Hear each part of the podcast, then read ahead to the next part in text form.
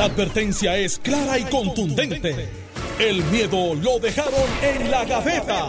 Le, estás dando play al podcast de Sin, miedo, de Noti1630. Gobernador. Buenos días, Alex, a ti, a todo el país que nos escucha y por supuesto al, al relevista estrella, el Mariano Rivera de este programa. Eh, está ya en breve con nosotros, esperamos. Así que vamos a comenzar eh, eh, el análisis.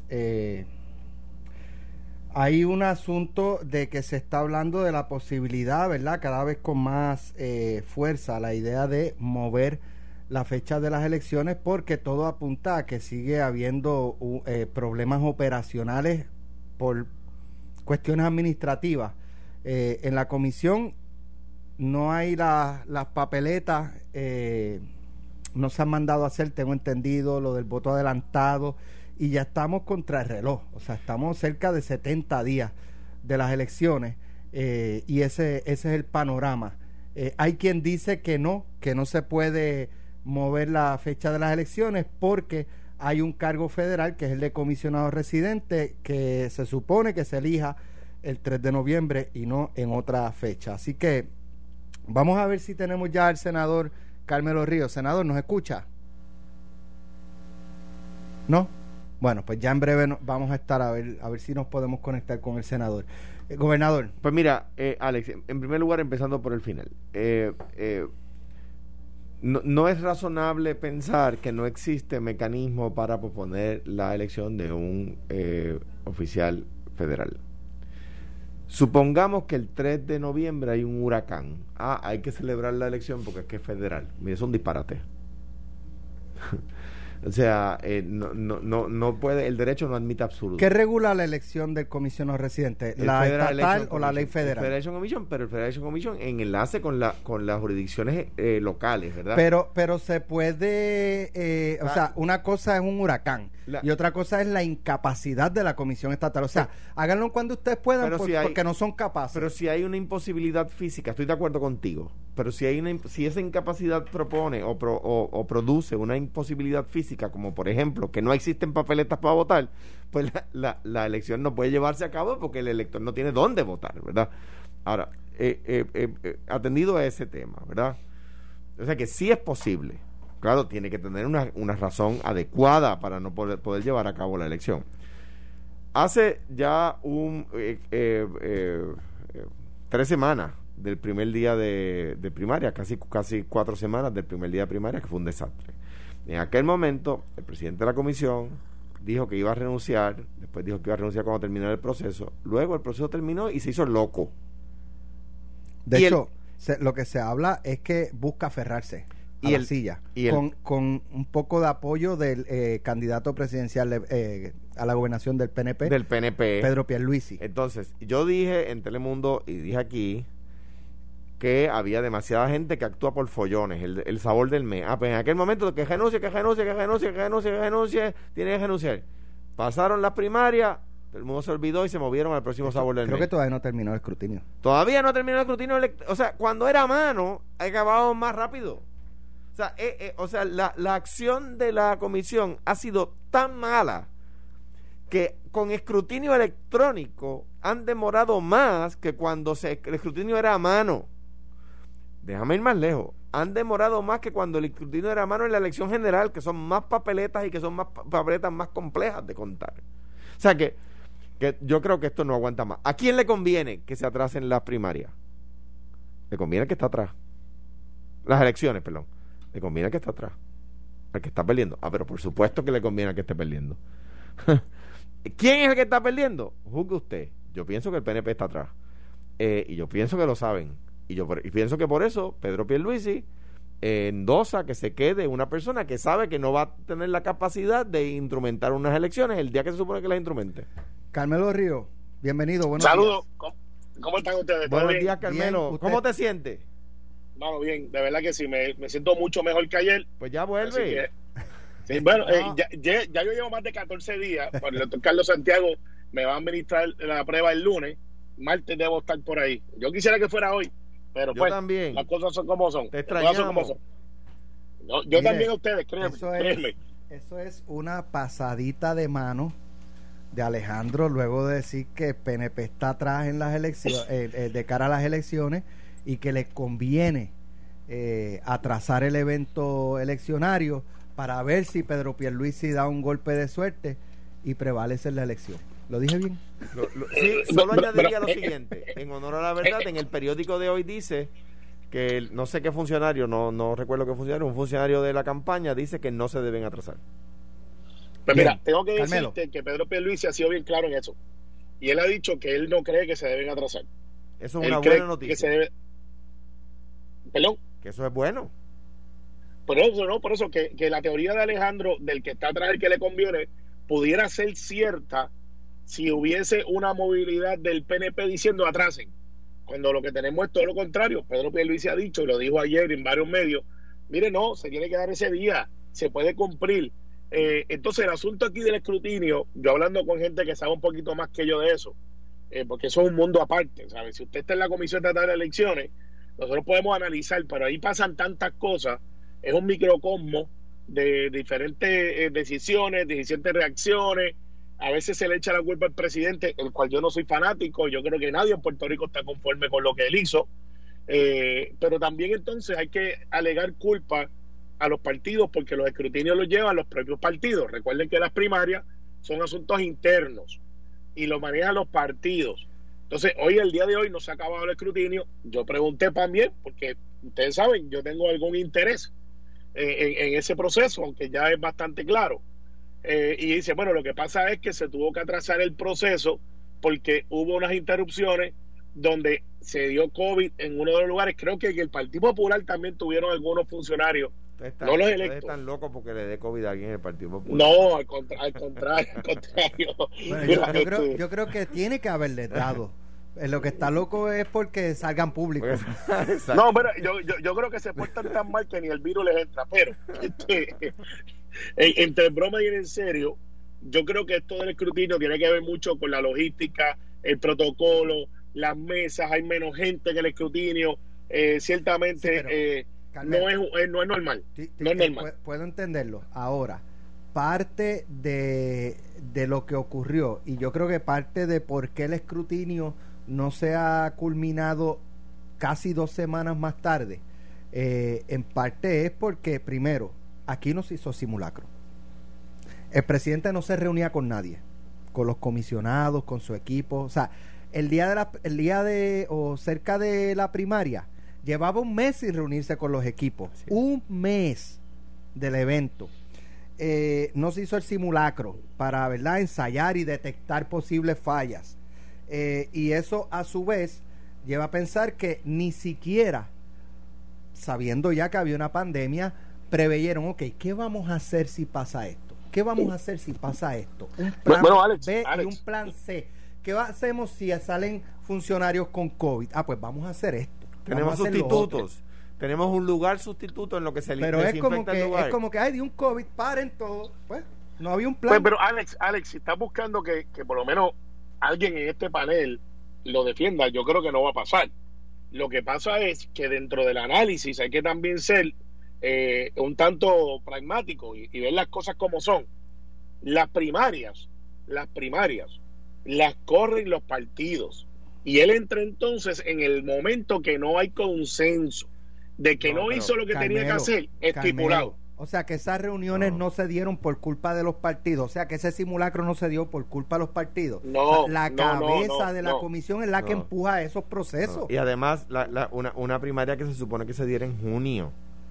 O sea, o sea, la primaria estaba eh, eh, calendarizada para junio. Él tenía que haber comprado las papeletas para junio. Él tenía que haber ordenado esas papeletas para estudiar listas en junio. Claro, eh, eso sí.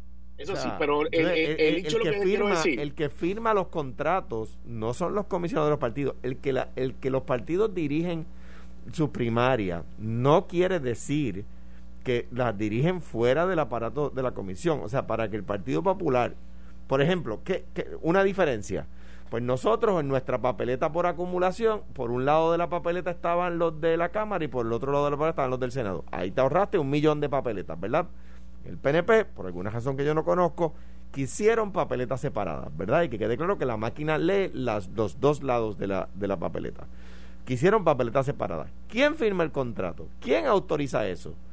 ¿Lolin, Santiago? No, el presidente de la comisión. Solo, o sea, bueno, Lolin lo recomienda. Lolin lo recomienda, pero lo tiene que aceptar el presidente. Claro, pero déjame explicarte para, para que estemos claros por qué es que se hicieron esa, pues yo tengo esa contestación. Eh, en las primarias pasadas, mucha gente votó por un lado y no en el otro lado. Entonces, nuestros funcionarios del colegio tenían que estar diciendo, mire, se vota por los dos lados. Y ya ves, cuando una vez metían en la máquina, decían, mira, no, pues ya yo voté, ya que olvídate de eso. Y hubo una bajísima participación comparada con las otras de, lo que era, por ejemplo, o Cámara o Senado, dependiendo del, lado que usted veía. Y por eso es que se decidió hacerla individual y hubo un aumento de participación democrática eligiendo legisladores versus la cuando tuvimos por los dos lados, que fue lo que pasó en lo anterior. Por eso fue que se hizo separada. Carmelo, te pregunto, en, la parte, ya este eh, Alejandro hizo su planteamiento, en la parte de que si se debe, si se pueden o no se pueden mover las elecciones por el cargo de comisionado residente, ¿cuál es tu análisis? Mira, el análisis, hay un caso de Luisiana, eh, no lo he podido terminar, donde se trabajó este asunto. Y en ese caso de Luisiana, se, se bregó de que el Estado en su elección estatal dijo, este, yo voy a hacer algo diferente a la elección federal. Y entonces hubo un conflicto y se hubo una demanda porque tenía que tener una uniformidad y todas estas cosas. Yo estoy convencido de que si hubiese un evento catastrófico y no se puede dar la elección, pues tú no puedes decir, ah, pues se quedó esa jurisdicción sin representación. La Pero para de la comisión es un evento catastrófico natural. Han sido resultados catastróficos. Por eso dije natural. Por eso dije. No, bueno, eh, bueno, este, vuelvo y repito, yo no estoy aquí para defender la comisión. Creo que hay gente ahí que hace el trabajo. Creo que el presidente está en grandes problemas. Creo que ha sido negligente. Yo creo que eso nadie lo puede negar. Eh, pero el asunto de mover o no mover, eh, por lo menos la posición de los partidos, hasta ahora ninguno, ninguno, ha dicho vamos a Ahora, interés bien interesante. Se escuchó entrecortado, Carmelo. Creo, que entendí lo que dijiste, pero para que el público que nos escucha, cuando dices ninguno de los partidos. Ha, promovido la postergación. Han hablado, pero nadie ha dicho queremos formalmente que se mueva la elección. Eso es correcto. Eso no ha pasado hoy. Eso no ha pasado hoy. Por lo tanto, uno presume que los que están allá adentro dicen podemos cumplir. Ahora, hay un planteamiento bien interesante que hizo ayer Pierluisi él dijo, mira, yo no estoy diciendo que yo lo apoyo a él, pero si tienen que traerme a alguien para poder tener continuidad de inmediato. y eso fue un planteamiento yo no correcto de parte de Pedro. O sea, yo no estoy contento con él, pero si no me traen a alguien que yo pueda decir, ese puede ser, pues tiene que mantenerse alguien a la cabeza. Ahora, me dice... sí, pero, pero creo que probablemente si esto hubiese sido en febrero, hubiese sido más fácil cambiar el presidente de la comisión, pero el código electoral lo complicó. Mira, y, partiendo de la premisa, como decía Alex en un programa hace un tiempo, eh, eh, partiendo de la premisa de que del, ¿verdad? está el PNP en este momento eh, en, el, en el poder, pues el juez Conte, y digo, yo no he hablado con él ni, ni le he pedido autorización para hacer esto, pero y de nuevo, yo creo que es una persona que ya tuvo la experiencia de llevar a cabo elecciones. Mira, me, me, me dice Eddie López que lo que dice la disposición de las elecciones eh, en Estados Unidos es que eh, las elecciones en las jurisdicciones deben llevarse a cabo el mismo día que la federal. Claro, eh, y yo estoy de acuerdo con Eddie y con ustedes. El, el, tema es si hay una si hay una imposibilidad física, ¿verdad? Ya sea por incapacidad, vamos a suponer que por incapacidad de la, de la comisión, o vamos a suponer que es porque la el contratista que suple no no quedó mal no, no lo hizo bien o que hay errores que, que afectan el resultado electoral que podrían afectar el resultado electoral, pues mira, si no se puede llevar a cabo, no se puede llevar a cabo, ¿verdad? No, no, el, el, la, la, la, ley nunca puede partir de la premisa de la imposibilidad.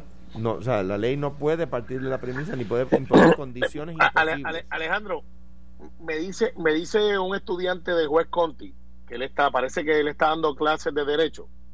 Sí, lo está. Eh, y por por derecho electoral y parece que a su clase ya él le comentó que él está impedido por ley por hacerlo. No tengo el detalle, pero uno de los alumnos me escribe, hay que votar el 3 de noviembre, el juez Conti no puede por ley, él me está dando clase de derecho electoral. Eh, así que parece que, ya él lo, lo, abordaron. no sé si se refiere el estudiante probablemente a que entiendo que va, eh, con el nuevo código tiene que ser un juez. Y él, se retiró hace 11 meses. Dios mío. Así es. O sea, cada vez encontramos más deficiencias en el nuevo código.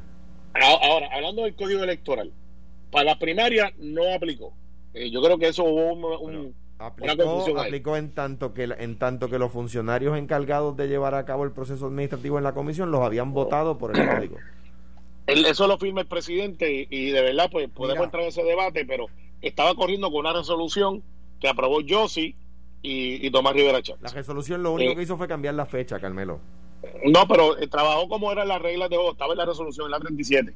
Ahora sí aplica el código electoral. Mira, para lo que yo antes de irnos a la pausa, dos cosas importantes. La primera, hoy en pelota dura, rompe el silencio luego de la primaria. Hay que estar llegado a la radio. Rompe el silencio luego de la primaria hoy con Ferdinand Pérez a las 10 en pelota dura. Pedro Pierluisi debe prestar atención. Es lo que le recomiendo. Ah, ¿Ah? la gobernadora. Ok, va a hablar. la gobernadora Wanda Vázquez. Boom. Qué bueno, rompe, rompe el silencio hoy, luego de la primaria, pues ya ha hablado en los pasados días sobre lo de lo de la tormenta y, ese tipo de cosas, pero sobre la primaria, eh, rompe el silencio hoy eh, con, con Ferdinand Pérez. La verdad que ¿Qué se espera de estos próximos meses, eh, verdad?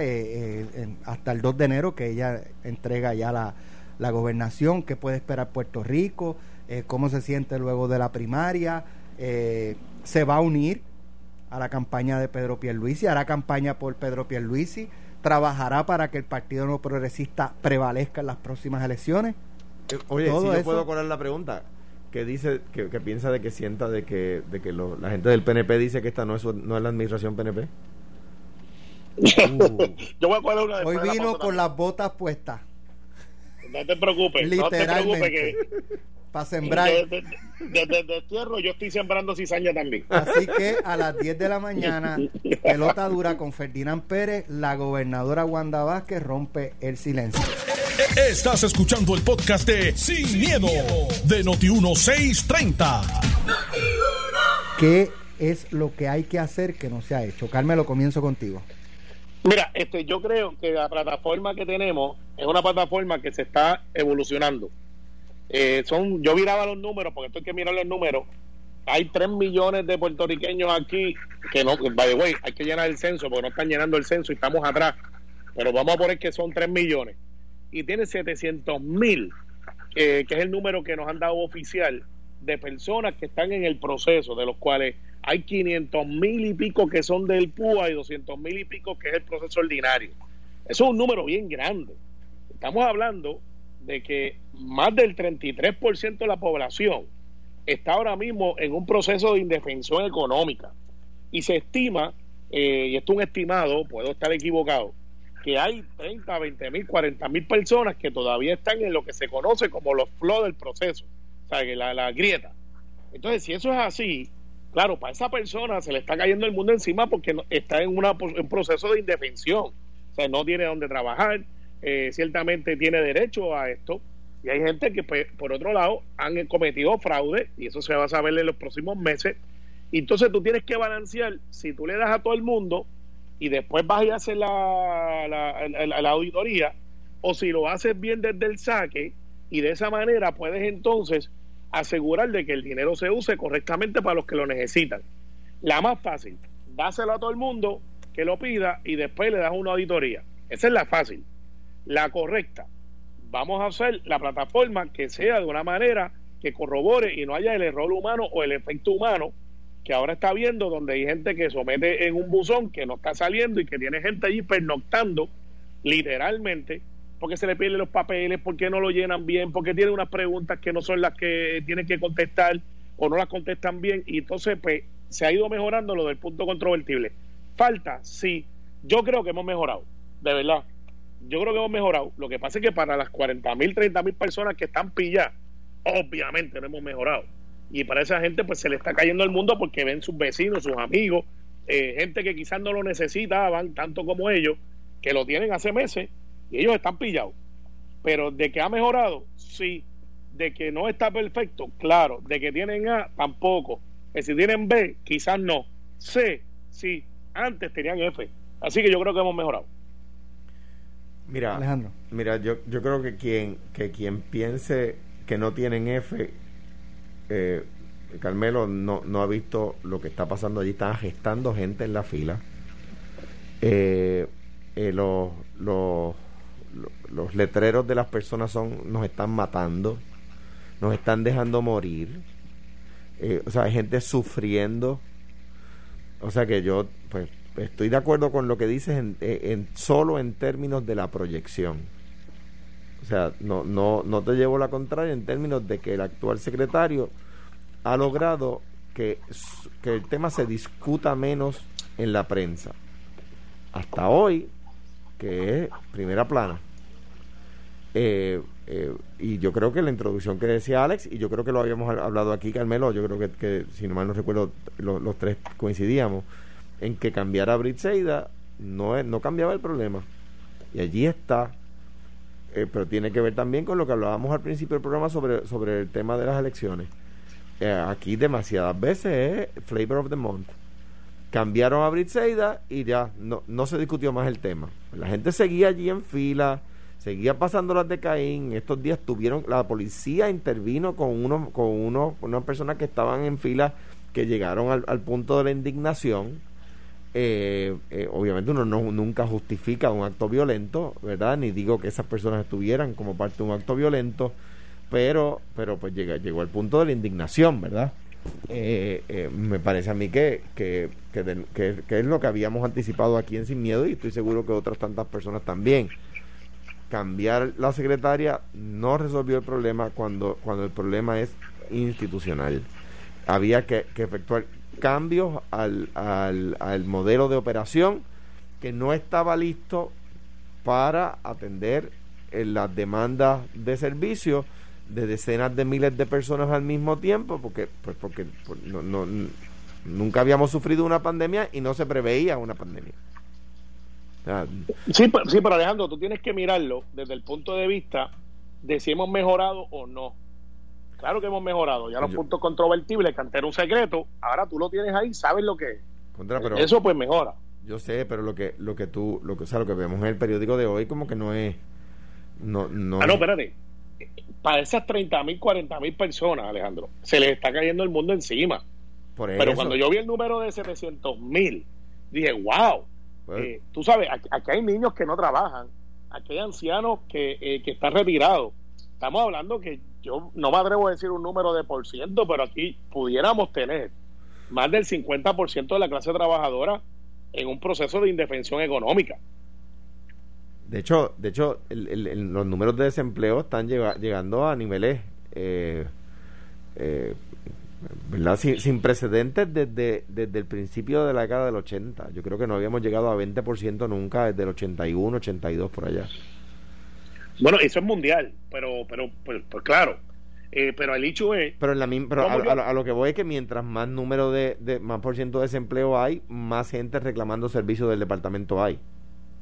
Claro, eh, pero el punto aquí es cómo yo atiendo esos 40 mil o 50 mil que por las razones que sean eh, no han recibido el beneficio cuando el dinero está.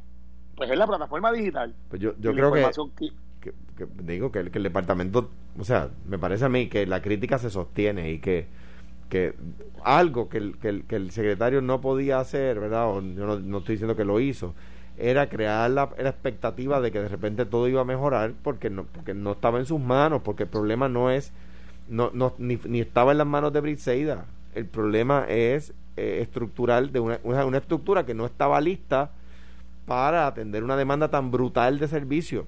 Ah, si la, si la, si la, de, si la estructura debió estar lista, pues mira, era, era poco probable, ningún país del mundo anticipó una pandemia, que quizás se debió haber hecho, pues eso uno lo puede, eso es Monday Morning Quarterbacking. Pero, pero la estructura del departamento no estaba lista para atender una demanda tan brutal de servicios, porque una pandemia no era previsible.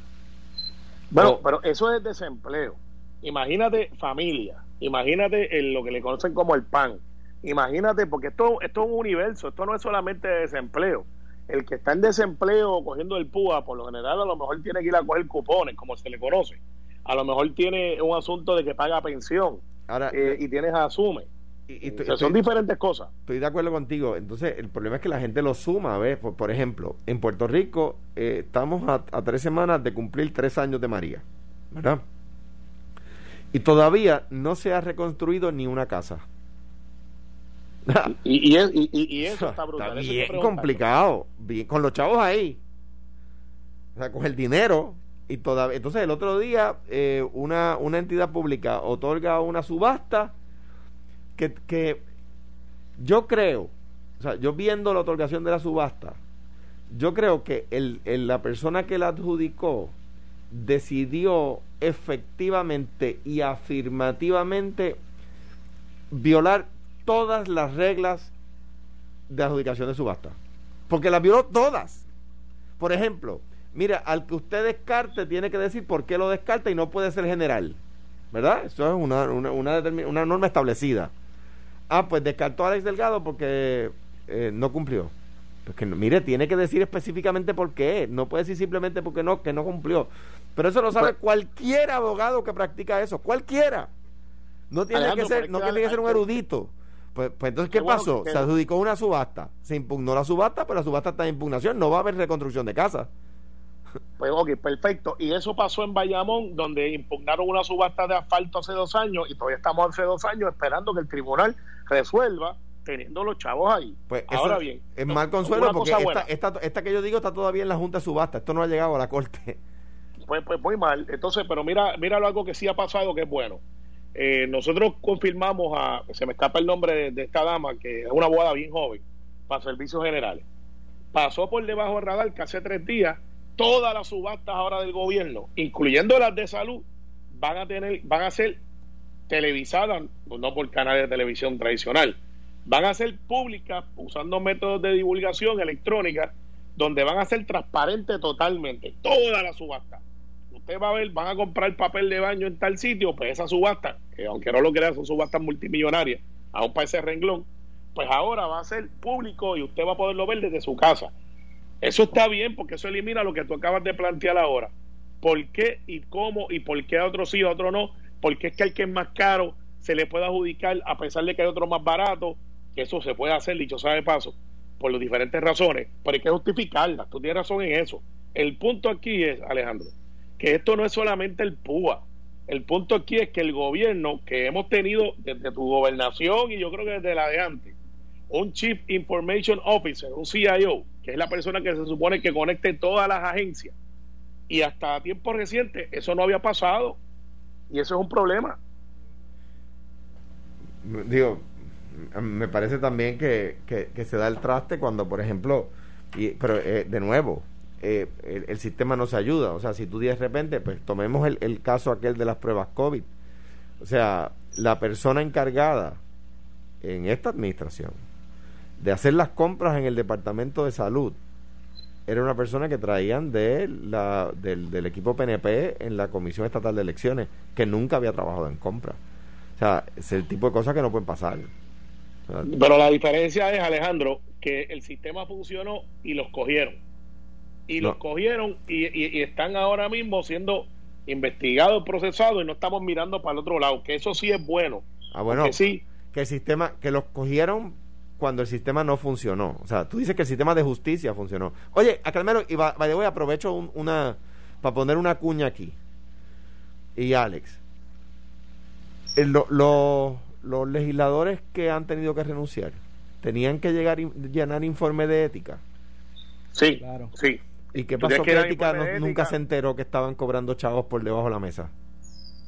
Eh, bueno, pues eh, la verdad es que el informe de ética no sirve. No sirve para nada.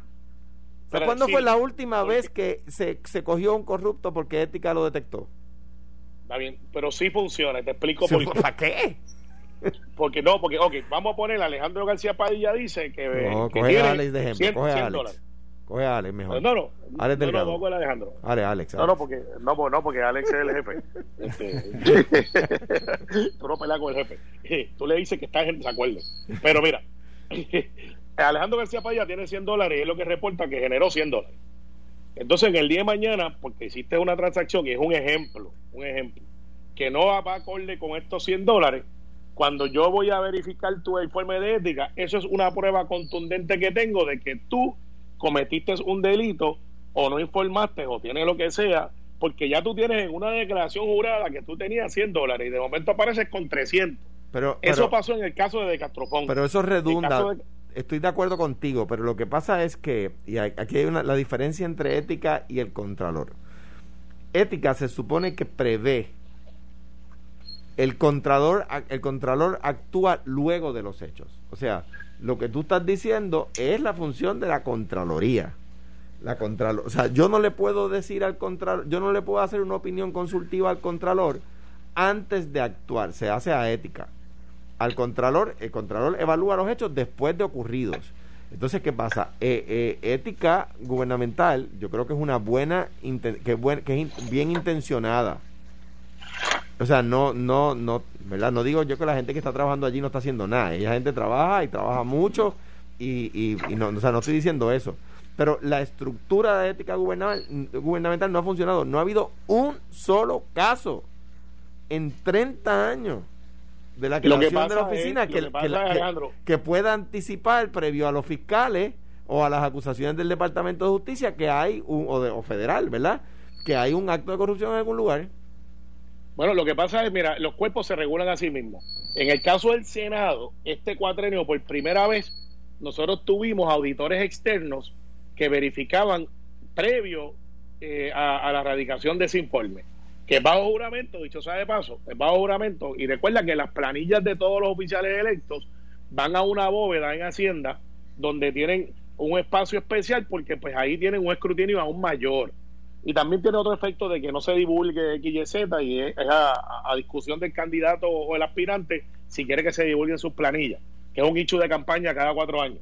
Al final del día, en el caso de Castro Font, yo recuerdo que de Castro planteaba que recibía alrededor de 100, 200 mil pesos entre extralegislativo y legislativo, pero su estilo de vida reflejaba 380 mil que era más o menos el número, y José Emilio González, hoy juez, en aquel momento director de la Comisión de Ética del Senado, refiere esos hallazgos forenses basados en una auditoría de gastos versus ingresos. Así que sí funciona, y de hecho se usó en contra de él para efectos de decir, mire, él planteó que él se ganaba tanto, pero aquí están unos gastos por tanto. ¿Dónde está esa diferencia de 180 mil?